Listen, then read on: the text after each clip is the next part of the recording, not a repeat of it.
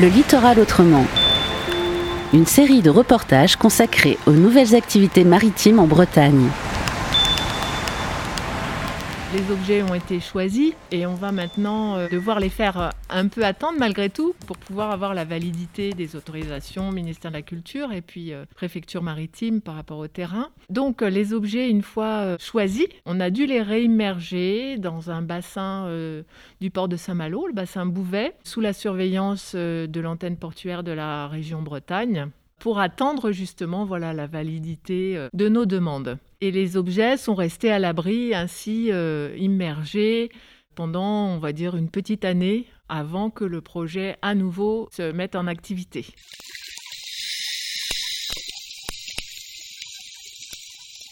Il y a tout un enjeu de conservation des objets parce que en fait ces objets sont euh, relativement fragiles s'ils ne sont pas conservés dans les bonnes conditions c'est-à-dire qu'ils ne doivent absolument pas être euh, conservés à l'extérieur, séchés aux intempéries. Donc le meilleur moyen de leur donner toutes leurs chances de longue vie, c'est de les réimmerger en milieu marin. Voilà, en milieu salé, en eau salée. On est bien sur un an. Parce que donc, euh, une fois que les objets ont été euh, immergés, on les a ressortis, euh, oui, oui, c'est ça, une petite année, grâce donc aux plongeurs de la région Bretagne qui nous ont bien aidés sur ce dossier-là pour prendre toutes les précautions nécessaires pour la bonne conservation des objets. Et avec leur aide et leurs moyens nautiques, on est allé après, en sortant du bassin Bouvet, on a pris les écluses et on s'est dirigé vers Biseux. Et donc on a procédé à l'aplomb du site de la Roche de Biseux à la réimmersion des objets.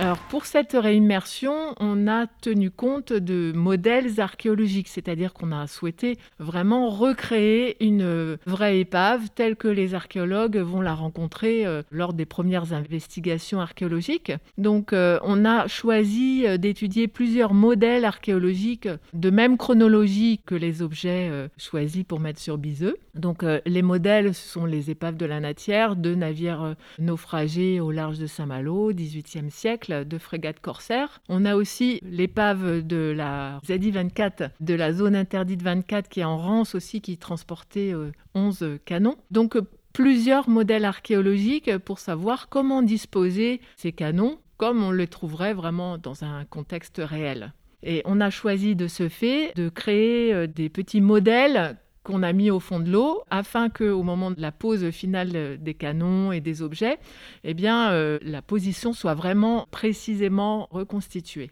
Donc, euh, on a mis trois canons en batterie, deux canons en lest. Donc, euh, tous les navires du 18e sont forcément lestés, 16e, 17e également. Mais au 18e, souvent, on, fait un lest qu'on appelle de fer, c'est-à-dire d'anciens canons qui sont impropres au tir. On va les utiliser pour lester le navire, lui donner toute sa stabilité. C'est ce que l'on a retrouvé sur les épaves de la Natière.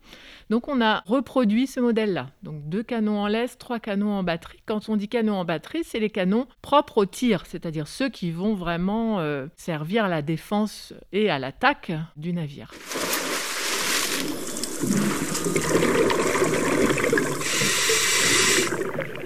Et puis on a mis l'encre en fer forgé à l'avant du navire, comme c'est le cas quand on est sur un site archéologique. Et pour les navires de cette période-là, les plus grosses encres sont à l'avant. Après, on retrouve d'autres encres disséminées sur l'ensemble de l'épave, mais là, nous, on disposait d'une très belle encre et donc elle matérialise la proue de l'épave. Et donc, elle permet de faire le lien après en allant vers les canons.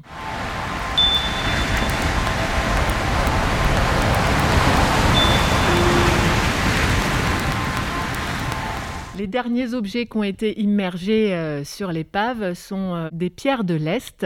Donc les pierres de l'Est ont le même rôle que les canons euh, de l'Est, donc le fer de l'Est, pour lester le navire, pour lui donner son assiette dans l'eau, qui soit bien équilibrée, bien stable. Et donc ces pierres de l'Est proviennent de la fouille de l'épave ZI-24 en Rance, qui a été fouillée par la Dramar, et pour laquelle on, avait prélevé 3 euh, mètres cubes de l'Est pour étude. Et donc ces pierres, une fois étudiées, n'avaient pas été euh, remises sur le site initial de la ZI-24, Et donc on les a exploitées dans le cadre de l'épave archéologique reconstituée de Biseux. Voilà. Donc on les a positionnées comme elles étaient euh, sur l'épave, c'est-à-dire euh, elles servent de plan de pose des canons et euh, elles ont leur rôle initial.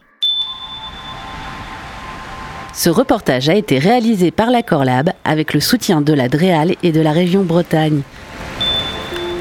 Retrouvez-le en podcast sur corlab.org.